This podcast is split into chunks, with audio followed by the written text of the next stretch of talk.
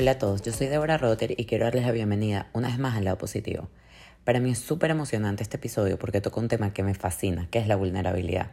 La primera vez que escuché este término, seguro como muchos que me oyen, fue de Brené Brown, en su famoso TED Talk al respecto que ya supera los 18 millones de, de views. Y que bueno, de verdad si no lo han visto, vayan a verlo, súper recomendado. Y tengo el gusto de hablar de este tema con Stephanie Essenfeld. Stephanie Essenfeld es terapeuta individual y de parejas. Ayuda a las personas a desenredar literalmente sus vidas, especialmente sus relaciones a través de la terapia. Entre otras cosas, es creadora de Más Paz Mental, un espacio para reaprender y crecer, para percibir la vida de una óptica diferente, más amable y con mucho amor. Y también es la creadora de Elegirme, una experiencia presencial de cinco días en la que conectarás con el poder transformador de sentirte merecedor de todo lo bueno, amarte como nunca antes y crecer en hermandad. Este año se llevará a cabo del 1 al 5 de diciembre en Costa Rica. Entonces, si es algo que crees que te puede interesar, de verdad te invito a que vayas a su Instagram o a su página web para ver toda la información. Se ve espectacular. Y bueno, en el episodio hablamos de qué es la vulnerabilidad, porque en realidad es para valientes y no es una señal de debilidad. Hablamos de la importancia de conectar con la vulnerabilidad de la aceptación radical, de cómo el dolor nos puede enseñar y cómo lo más importante en la vida tiende a ser súper retador. No quiero adelantarme mucho, em, pero quisiera dejar esto, que para mí una manera de resumir vulnerabilidad en pocas palabras es explicándolo como esa emoción que experimentamos cuando hay incertidumbre, sientes algún riesgo o te sientes expuesto emocionalmente. Y todos en algún momento hemos experimentado esta emoción, no tengo ninguna duda. Entonces, bueno, partiendo de esa base y, la razón por la que quería dar esa mini explicación es que hay una frase en particular de Brené Brown que quiero destacar antes de empezar el episodio, que es que permanecer vulnerables es un riesgo que tenemos que correr si queremos experimentar la conexión. La verdad es que me pareció súper poderoso y bueno, no quería dejarlo pasar. Em, esta conversación fue súper especial para mí y espero que también lo sea para ustedes.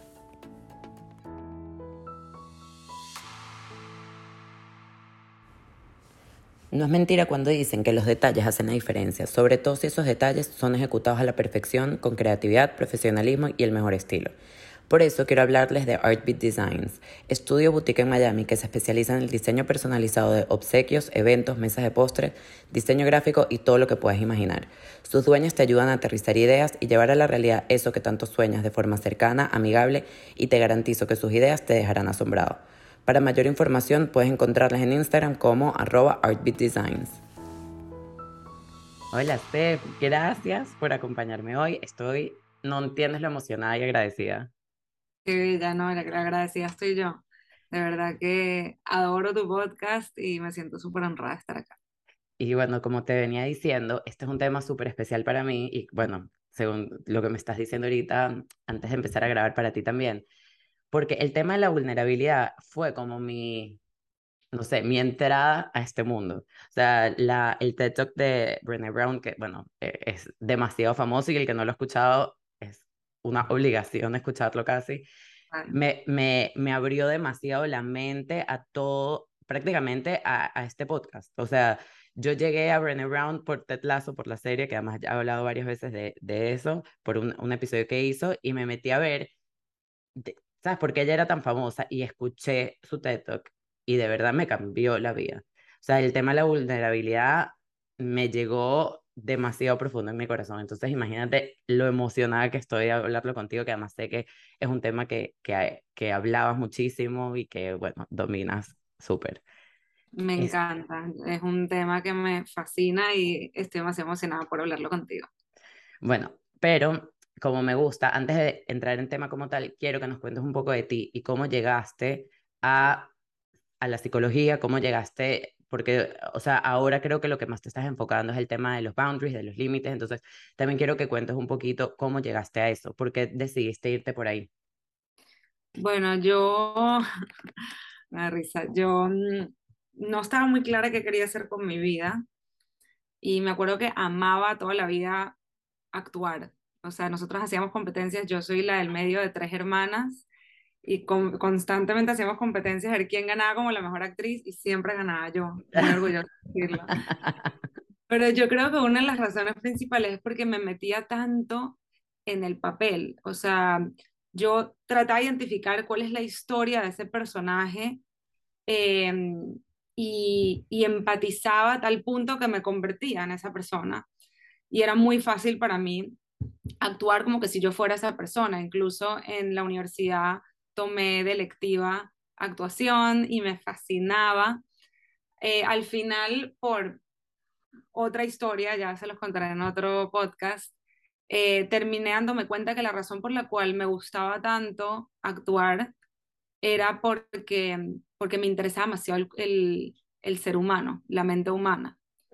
Y me encantaba poder empatizar con los distintos personajes que en el momento presente no los entiendes y los juzgas, pero que si fueras capaz de abrirte a entender mejor su historia, podrías empatizar completamente y entender de que tiene sentido en contexto, de que su contexto hace de que su presente tenga sentido.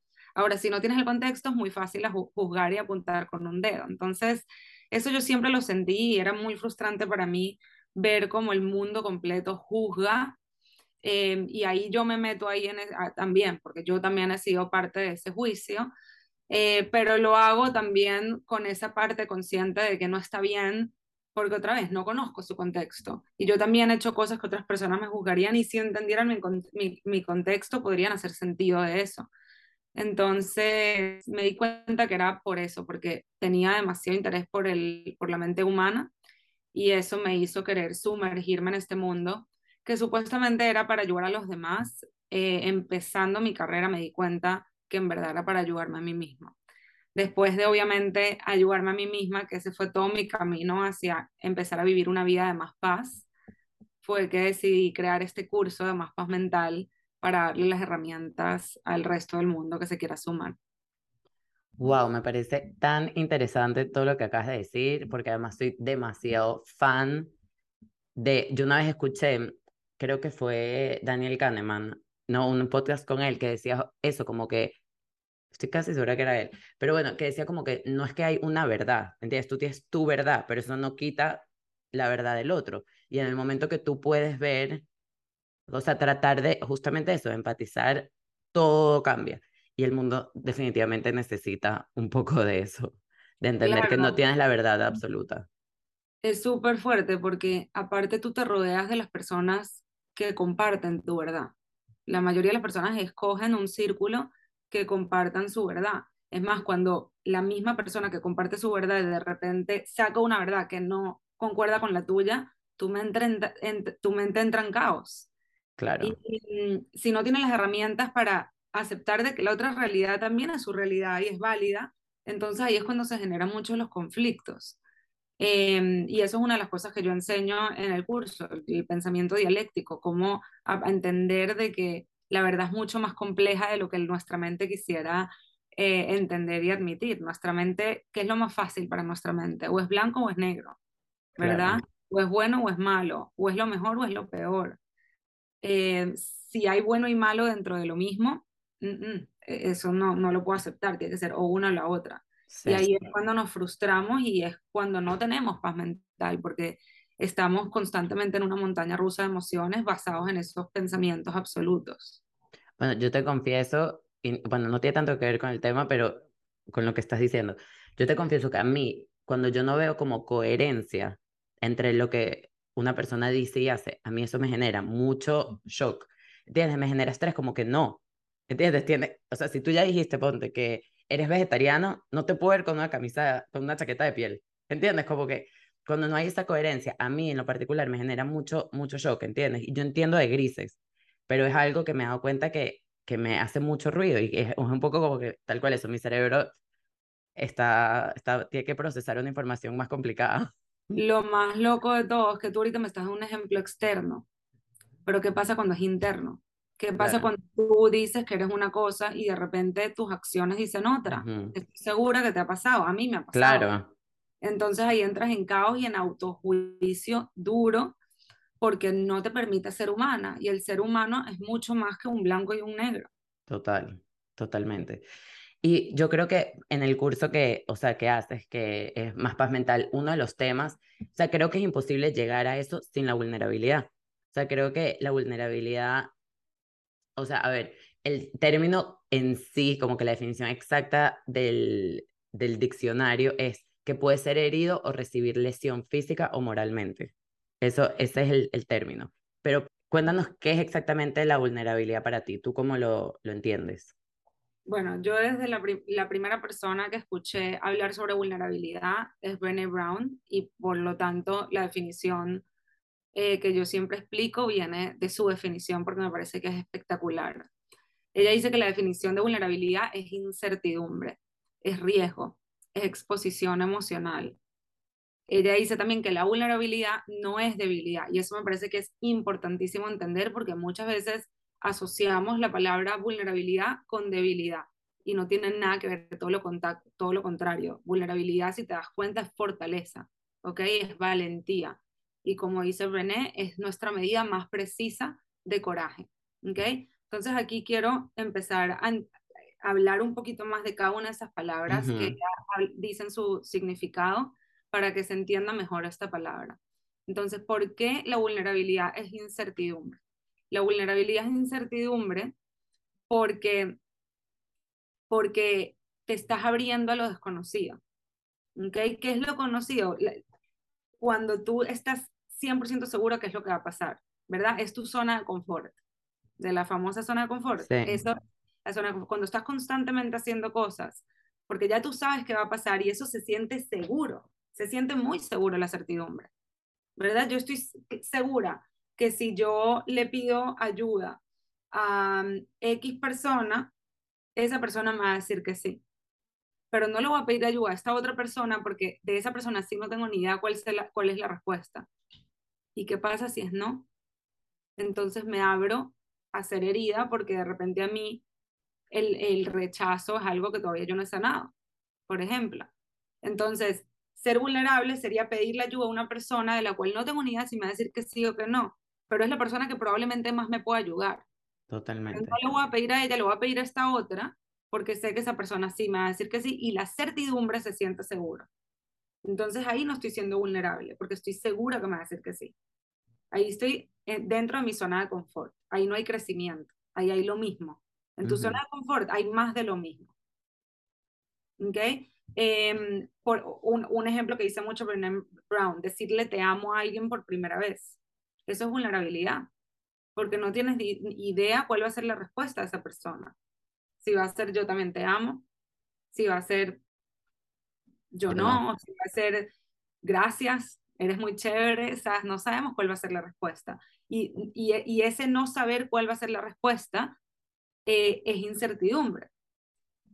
Y decir te amo y recibir una respuesta no deseada es abrirte al rechazo, por lo tanto es abrirte a ser herido. ¿Okay? Porque no, no tener el amor de vuelta a una persona que amas duele. Claro. Entonces, eso sería ser vulnerable. Ahora, si no somos vulnerables, si no nos abrimos a la vulnerabilidad, no tenemos ni idea si esa persona, o sea, no, no, no, nos cerramos todas las puertas, porque ¿qué pasa si esa persona sí nos ama de vuelta? Y ese primer te amo es el comienzo a una vida juntos.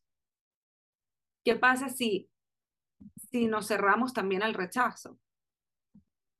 No tenemos ni idea si seguir adelante con e, en, el camino que vamos o si redirigir camino porque ese no es un amor que es recibido de vuelta.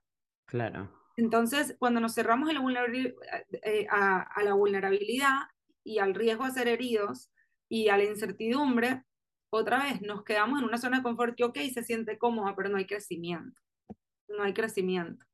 Y por eso es que es tan importante reconocer cuándo estás evitando la incertidumbre, el miedo, em, la exposición emocional que se siente súper incómoda, ¿no? Cuando estás haciendo, cuando tú le, eh, estás mostrándote triste a alguien, o estás mostrándote herido a alguien, eso me dolió, o te estás mostrando eh, amor, ejemplo, te extraño, te extrañé, y no sabes si va a ser recibido de vuelta o cómo va a ser recibido.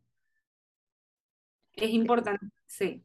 No, no, te iba a decir que eh, yo escuché, que me, consumo mucho contenido, pero escuché un podcast que hizo Armchair Expert, ¿sabes? El de Dax Shepard, que hablaban de, o sea, obviamente lo que estás, de lo que estás diciendo y de la diferencia entre ser vulnerable y ser needy, como que, entonces, también creo que la vulnerabilidad es ser muy honesto contigo y en, en verdad decir qué es lo que quieres. O sea, y pusieron un ejemplo que me pareció perfecto, que era, por ejemplo, tú llegas a la casa y tu esposo está en el celular. Entonces, muchas veces cuando hace, concha, estás todo el tiempo en el celular, tienes una adicción, entiendes, como que te quejas. Y en realidad tú lo que le quieres decir es, hola, quiero que me prestes atención. Llegué y quiero estar contigo, pero es muy difícil conectar con esa segunda versión. ¿Entiendes? Es muy difícil incluso para uno mismo entender, o sea, poder ponerlo en palabras.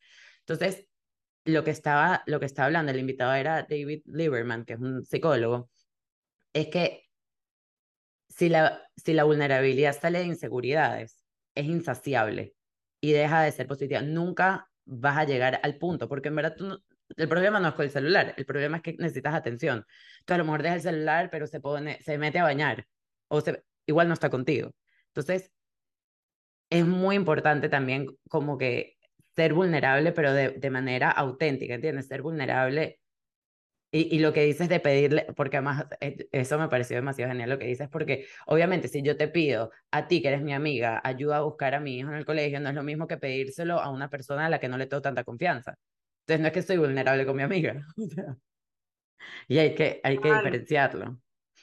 Total, yo lo, lo, que quería decir con el tema de Niri es que para mí, otra vez, ser vulnerable es honestidad radical. Y si y ponte que tú sí te sientes insegura en tu relación y estás necesitando esa atención, ser vulnerable es admitir eso. Correcto. Y dando cuenta que tengo una necesidad insaciable de que mi pareja esté conmigo, me pare, ¿verdad?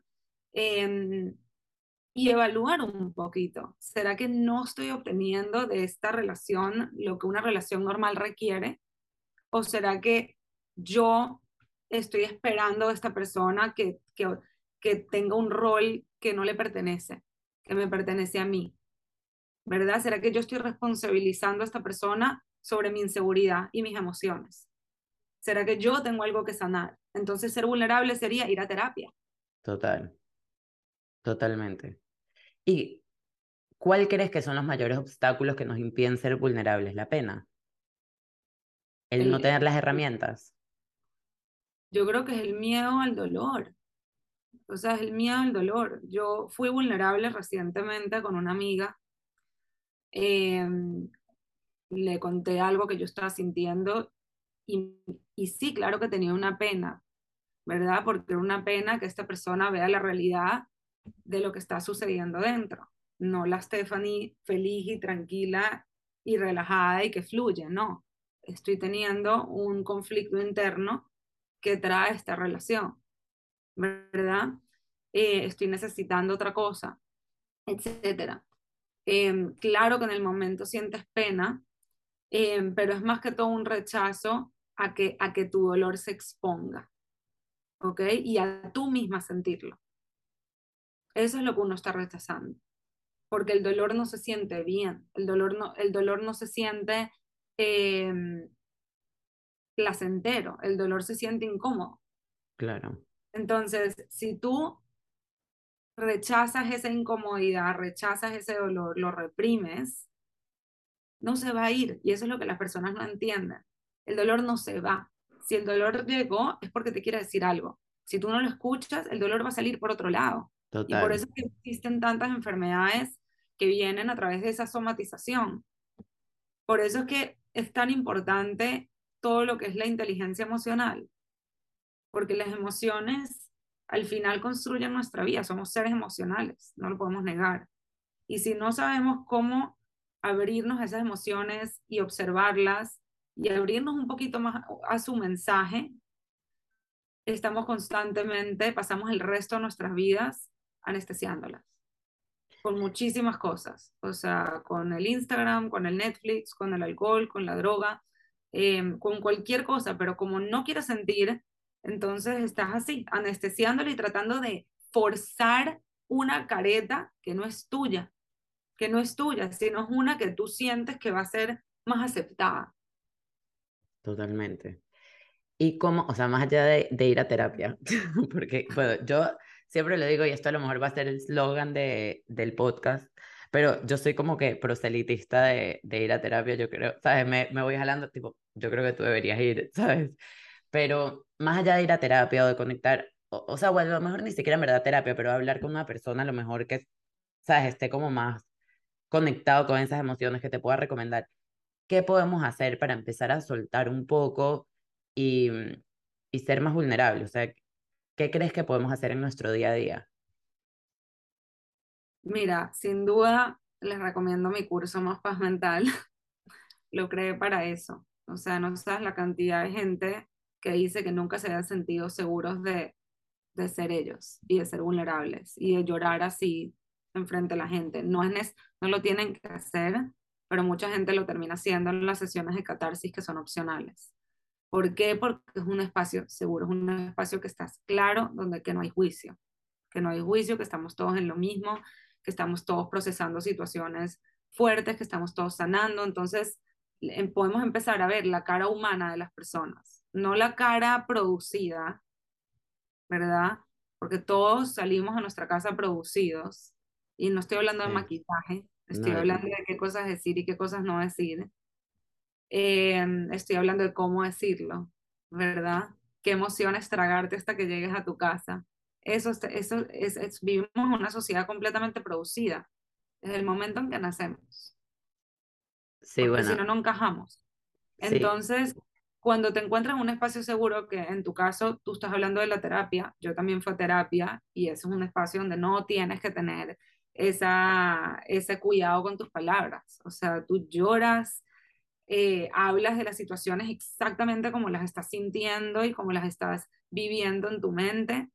Em, todo, o sea, literalmente no tienes que tener ningún tipo de filtro porque es tu espacio para ti, para que seas tú, para que hagas catarsis con esa persona que lo que va a hacer es validarte y hacerte preguntas para poder tú ir encontrando tu camino. Lo, lo mismo es en Más Paz Mental. Lo que pasa es que Más Paz Mental no es terapia, sino más bien es un espacio psicoeducacional donde te das el chance de conocerte y conocer herramientas que te permitan avanzar hacia la vida que quieres co-crear. eh, un dato que escuché hablaba, eh, él se llama Ian Singleton, ¿no? Y él es un alcohólico en recuperación, ya lleva varios años sober, o sea, sin tomar, y cuenta que todo, o sea, como que su proceso empezó con una conversación muy vulnerable con su mamá, que la mamá, o sea, la mamá fue bien honesta con él, y eso como que le hizo clic, porque dice que normalmente la gente a su alrededor siempre como que o le dicen no vale, no pasa nada, o tipo, claro que sí, tú claro que puedes salir de esto, y mamá le dijo tipo, yo creo que tú no puedes, o sea, yo creo que tú estás demasiado metido en esto y, y, no puedes. Bueno, él empezó como que a trabajar en él, hizo su rehab y dice que bueno, la vida continúa, tiene bodas, tiene fiestas, tiene planes con los amigos en los pubs, no sé qué. Y dice que como a las 4 de la mañana es la hora mágica. Y es cuando todo el mundo realmente conecta con sus emociones en ese momento en que la gente está, no sé, borracha, y hablan realmente lo que quieren decir, ¿no? Con, entonces, tipo, quién, que, la novia que no está tan enamorado, que quiere cambiar de trabajo, que quieren, no sé, cualquier cosa que, estén, que se sienten tristes, que extrañan a su mamá, que cualquier cosa. Entonces dice que, que horror, ¿verdad? Que en esta sociedad uno no tiene espacios para hacer eso si no es drogado o tomado o, ¿sabes? En lugares muy puntuales como terapia. Entonces, ¿qué, qué diferente fuese el mundo si todo el mundo conectara con esa vulnerabilidad y todo el mundo pudiera, ¿sabes? Hablarlo, obviamente no con todo el mundo, no es que yo voy a contarle mi, mi vida al planeta entero, pero sí, dependiendo de la circunstancia, poder conectar con esa vulnerabilidad, ¿no? Entonces, me, me parece increíble el curso que haces, me parece increíble la propuesta, pero también te quiero preguntar, o sea, una vez que uno, porque, a ver, yo siento que muchas veces, o sea, que muchas veces uno va a terapia, ¿verdad? Bueno, me voy a poner yo ejemplo, aunque estoy tratando de no ponerme yo tanto, pero bueno, yo ejemplo, ¿ok? Eh, voy a terapia y todo tiene demasiado sentido ahí, pero después traducirlo como que a mi rutina, a mi realidad me es difícil, o como una persona que se va a un retiro espiritual y medita bellísimo en las cuevas por un mes. Ajá, pero trata de meditar es en el día a día, ¿me entiendes? O sea, obviamente el primer paso es aprender a meditar, entender lo que estás haciendo, acknowledge, aceptar, ¿entiendes? Eso me parece que, y sí creo que se necesita algo como tu curso, que es una joya, como ir a terapia, como ese tipo de cosas. Pero el segundo paso, ¿me entiendes? ¿Cómo lo, lo llevo a mi día a día? Mira, em, hablando de vulnerabilidad, por ejemplo, con tu pareja. Con tu pareja es importantísimo la vulnerabilidad. si, hay, si no hay vulnerabilidad, hay coraza. Y si hay coraza, hay muchas cosas debajo de la alfombra. Y si hay muchas cosas debajo de la alfombra, hay explosión emocional. Y ahí es donde empieza el conflicto destructivo. Entonces, en el ejemplo de tu pareja, es una conversación. De esto es lo que estoy necesitando. Cuando yo te explico cómo me siento, lo que necesito es que me escuches y me validas. Le explicas cómo se valida, que eso lo explico en el curso. No necesito burla, ¿okay? porque la burla a mí me hace sentir vergüenza y la vergüenza no me ayuda a seguirte compartiendo. Entonces, si tú quieres que yo te siga compartiendo y que pueda ser honesta contigo sobre cómo me estoy sintiendo, no es burla lo que necesito. Lo que estoy necesitando es otra vez un oído y un tiene sentido lo que me estás diciendo un está bien que estés triste, un que necesitas, ¿verdad? Necesitas que te dé un abrazo, necesitas espacio, necesitas apoyo. Eso es lo que estoy necesitando. Entonces, muchas veces tenemos la manía de, querer que los demás, en especial las personas que, nos, que queremos, interactúen con nosotros de cierta forma y que adivinen exactamente lo que estamos necesitando en el momento, como que nos lean la mente, ¿verdad? Porque, por ejemplo, en las en, el cine, en, las películas, eso es lo que sucede. Sí. El famoso príncipe azul em, o las parejas increíbles, es como que hacen y dicen exactamente lo que el otro necesita para seguir entrando a un nivel emocional espectacular que nos deja todos llorando. La vida real no es así.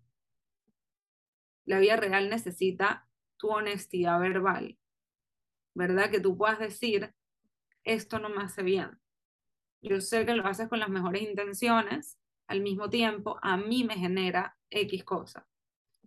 Y una vez me genera eso, no puedo seguir compartiendo. Entonces es muy importante que tú crees el espacio emocional para que tú te puedas expresar. No lo vas a hacer en todas tus relaciones. Yo no te digo que vayas a donde todas tus amigas y les digas eso porque no es real, es lo que dice Débora. Vivimos en un mundo muy inconsciente y no quieres empezar a luchar en contra de ese mundo porque esa es la realidad y hay que aceptarla radicalmente.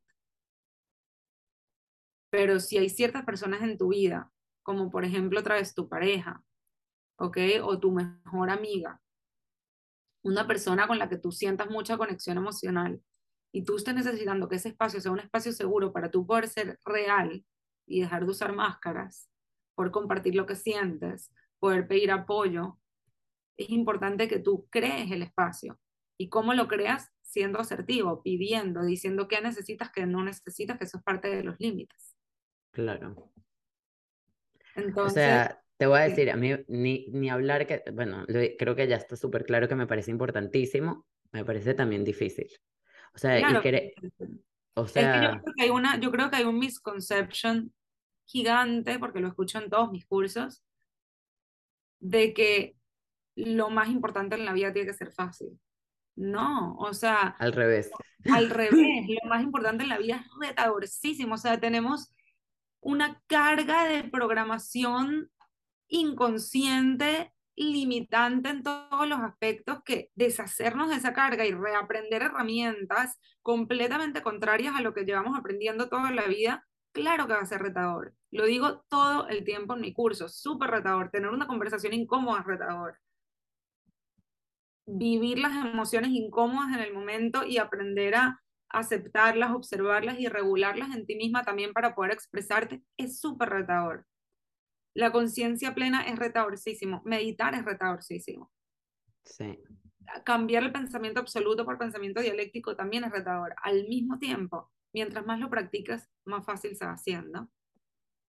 No esperamos, nadie espera que seas perfecto aplicando las herramientas, todo lo contrario la perfección nunca va a llegar. Yo no lo hago perfecto y llevo dando este curso cinco años. Aprendo cada vez que aplico las herramientas. Es, es un camino de crecimiento que no, que no finaliza. Y la idea no es luchar para llegar a un lugar porque no existe ese lugar. La idea es disfrutarte ese camino mientras lo vas viviendo. ¿Por qué? Porque te das cuenta que la primera vez que eres vulnerable, uff, hubo una conexión emocional que nunca había sentido con esa persona. Porque la primera vez que le pediste ayuda a una persona que jurabas que te iba a decir que no, te diste cuenta que te dijo que sí, y ahorita es tu amiga, y es una amiga que te disfruta en las conversaciones y no hubieses podido ser amiga de ella si no, hubieses, si no te hubieses atrevido y no te hubieses expuesto a la posibilidad de rechazo.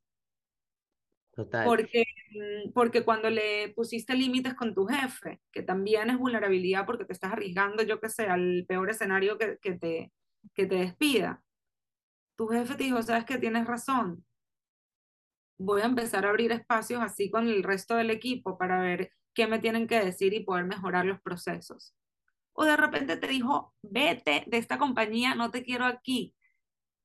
O sea, estás poniendo límites y te estás respetando. No, yo aquí necesito pura gente que se respete, que se sacrifique, que se quede hasta las 8 de la noche. Tú no encajas en esta compañía, vete. Uf, gracias. Ya sé que lo que yo quería no va a pasar. Entonces ya puedo empezar a aplicar otros trabajos donde sí, donde sí encajen con los valores que estoy buscando.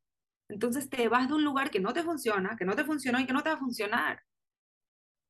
Sí, sabes que eh, una de las cosas que dice Brené Brown va demasiado, o sea, bueno, obviamente va demasiado con esto, que es que para, creo que para ser, o sea, algo así, no me acuerdo exacto cómo dice, pero como para ser vulnerable, uno tiene que saber que you're enough, ¿entiendes? Que como que tú eres suficiente y que y que está bien lo que estás sintiendo, ¿no? O sea, como que West, West, West, o sentir que que no le debes nada a nadie, ¿entiendes? Y que tú eres increíble, básicamente así lo entendí. Pero... No, yo entiendo lo que ya dice, o sea, que tu valor viene contigo el nacer. Exacto. Y que ni el rechazo, ni la crítica, ni lo que sea externo que suceda a través de tu vulnerabilidad dicta tu valor, tu valor está intacto. Exacto, exacto, exacto. Bueno, y también otra cosa que, que, me, que pensé ahorita mientras hablabas es que yo soy demasiado creyente que mientras más piensas las cosas, más fuerza le das, más peso agarra. Entonces, si algo así chiquitito te molesta, y por lo menos yo soy así, y no lo digo, o sea, se convierte en una bola gigante. En el momento que tú lo dices, no solo que te puede sorprender y esa persona se convierte en tu amiga, no solo que se puede crear una conexión de trabajo increíble, no solo que te puedes enamorar perdidamente, ¿entiendes? Como que no solamente eso, sino que tú consigues más paz, porque ya eso no agarró un peso gigante, ¿entiendes? Ya se, era un puntito y se salió como un puntito. Si no sale, es como lo que decías al principio, que se va a manifestar de otra manera. Y muchas veces manifestar de otra manera puede ser en una enfermedad, pero también puede ser en un grito a tus hijos y tus hijos no tenían absolutamente nada que ver en el problema. Puede ser en un mal humor, puede ser en una depresión y resulta que es algo que es una conversación que tenías que tener. Claro, porque ¿qué pasa cuando tú pospones la conversación que sabes que necesitas tener? Que empiezas a interpretar, empiezas a buscarle significados a todo lo que tú creas en tu mente que pueda tener que ver con eso que le tienes que decir. Y te creas una historia que puede ganar un Oscar que no tiene absolutamente nada que ver con la realidad. Y te lo digo yo porque de las cosas que yo más he puesto en práctica y es la razón por la cual hice mi curso es la asertividad, es, es hablar cuando las cosas surjan. Me siento mal por X cosa, vamos a hablarlo. Todo con herramientas asertivas. Eh, me gustaría más de esto, vamos a hablarlo. Me hizo sentir mal tan comentario, vamos a hablarlo, pero no hablarlo desde la queja, no hablarlo desde, que tú, desde de quién es la culpa y quién va a ganar este argumento, no desde ahí, porque desde ahí es desde el ego y eso no lleva a ningún lugar bueno, sino desde la honestidad asertiva, vulnerable. Em, y lo que te das cuenta en esta práctica que llevo ya más de cinco años, es que las cosas son mucho más bonitas de lo que la mente la cree, pero mil veces más bonitas te das cuenta que la persona que no te llamó eh, en tu cumpleaños es porque está pasando en este momento por un duelo y no se acordó del todo. Te das cuenta que la persona que hizo este comentario, que tú pensaste que tenía todo que ver sobre ti para herirte, tenía que ver con su propia, propia historia. Te das cuenta que, mm, ya, ya no se me acabaron los ejemplos, pero te das cuenta otra vez que la realidad es mucho más linda que si lo hubieses procrastinado y tú hubieses creado la mega historia, no tiene absolutamente nada que ver una cosa con la otra. Y esa confirmación da paz. Totalmente. Y Steph, para ir cerrando, ¿hay, o sea, ¿hay alguna anécdota personal o de alguna de las personas que ha hecho el curso en el que tú hayas visto tipo, wow, qué cambio tan increíble desde el momento que aceptó o hizo las paces con la vulnerabilidad? O sea, millones. millones no, porque nada más han venido al curso 3.500 personas, pero, pero miles. Entiendo. así te puedo decir. Em, me llegan historias todos los días al Instagram y al email, todos los días. Em, personas que llevaban años peleándose todos los días con su pareja y ahorita tengo una conexión emocional y mucho respeto mutuo, em, que fue todo gracias al curso y a las herramientas, personas que se juzgaban mucho a sí mismas y a través del curso aprendieron a quererse, amarse y aceptar sus sombras, ¿no? Como parte de ellos y no como, como, como algo que los define. Em, yo obviamente, o sea, mis relaciones, desde que yo aprendí las herramientas que yo doy en el curso, mis relaciones son otras. Yo siempre cuento en el curso de que yo em, tenía una lista negra mental, ¿verdad? Y cada vez que alguien me decepcionaba o me frustraba o, o, se aprovechaba de mí, entre comillas, yo la metía en esa lista negra, ¿no? Y yo iba por la vida así, o sea, tú eres lo mejor y eres mi favorita hasta que dices algo que me molestó y te vas a esa lista negra. Y no quiere decir que dejar de ser tu amiga, no, yo voy a seguir siendo tu amiga y tú no tienes ni idea que tú estás en esa lista negra. y yo iba por la vida así. Peleabas tú sola. Y un día me di cuenta, esto fue hace mucho tiempo, que todo el mundo estaba en esa lista negra, como que ya no tenía nadie fuera. Y después me di cuenta que la razón por la cual tanta gente estaba en esa lista negra es porque yo estaba ahí. Yo estaba en esa lista negra. La que se hacía las miles de historias era yo. La que no ponía los límites desde el amor era yo. La que no era buena consigo misma y autocompasiva era yo. Entonces, para poder sacar a todo el mundo de ahí y empezar a relacionarme desde el amor, desde la paz, desde la honestidad, desde el respeto, tenía que aprender a sacarme yo de ahí. Porque hasta, yo, hasta que yo no saliera, nadie iba a salir. Claro. Y, esa, y ahí empecé. Empecé a ver cómo hago para sacarme yo de esa lista negra, cómo hago para, para empezar el famoso amor propio que es real, yo sé que suena distante, pero es súper real y súper vital. Y en el momento que me salí yo de ahí, pude empezar a ser yo en todas mis relaciones y a dejar de tomarme las cosas personal. Y todo eso me llevó a, a que las relaciones fluyan. Em, obviamente, como ser humano, van a haber conflictos, pero los conflictos ya yo me di cuenta que no son sinónimos de guerra. Los conflictos es sinónimo de, de una oportunidad para conexión o para redirección de camino. Eso me encanta. Eso me encanta. Y ya para, para cerrar, un mensaje final. mensaje final. Eh, mensaje final es que, mm, nada, quiero validar de que es difícil, quiero validar de que se siente muy incómodo, incluso escuchar esta conversación te puede hacer sentir incómoda. O de repente resuenas demasiado y te emocionas de que alguien esté hablando de esto. Em, lo que te quiero motivar es a elegirte, es a elegirte. La mayoría de nuestras vidas están diseñadas por los demás. Son vidas que nosotros no elegimos.